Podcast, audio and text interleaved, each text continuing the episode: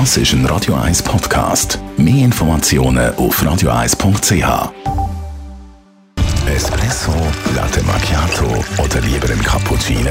Es ist Zeit für die Radio 1 Kaffeepause mit der Nino Nicapace. Präsentiert von der Kaffeezentrale. Kaffee für Gourmets. www.kaffeezentrale.ch sich ein für Kaffee interessiert, dem begegnet immer wieder auf den Social Medias so Videos wie Baristas mit verschiedenen Tools wunderbaren Kaffee machen. Nino, ist das wirklich nötig für einen perfekten Espresso herzubekommen?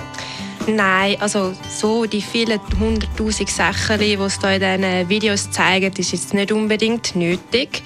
Ähm, es sind ja wie auch Profi-Tools in dem Sinn und für das muss man erstmal verstehen, was man macht, weil sonst bringt es gar nicht, um sich da eine riesige Station daheim aufzubauen und dann weiß man gar nicht, was anfangen mit diesen ganzen Tools. Also zuerst braucht man einfach mal eine Maschine und sonst nichts, oder?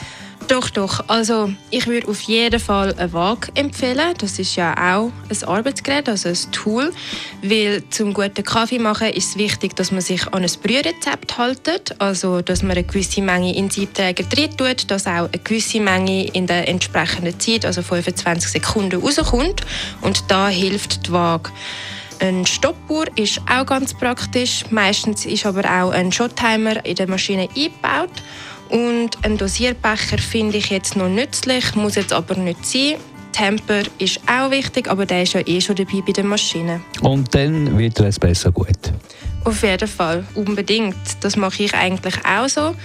Wenn ich da mal ein bisschen experimentieren dann tue ich mal das ein oder das andere Tool dazu wie zum Beispiel ein Leveler. Das wird ich ganz oft gefragt, ob wir das bei uns haben und ob das jetzt nötig ist oder nicht. Oder auch so ein Distribution Tool heißt das. Das ist das, wo aussieht wie so ganz viele Nödeli und dass man dann da kann im Siebträger umrühren kann, das sieht man heutzutage wirklich in jedem Video.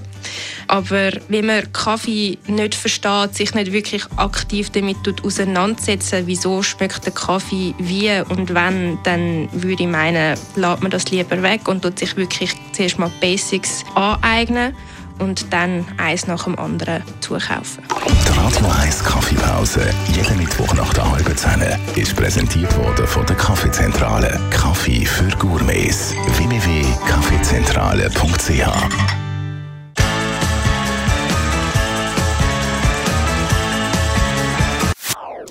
Das ist ein Radio 1 Podcast. Mehr Informationen auf radio1.ch.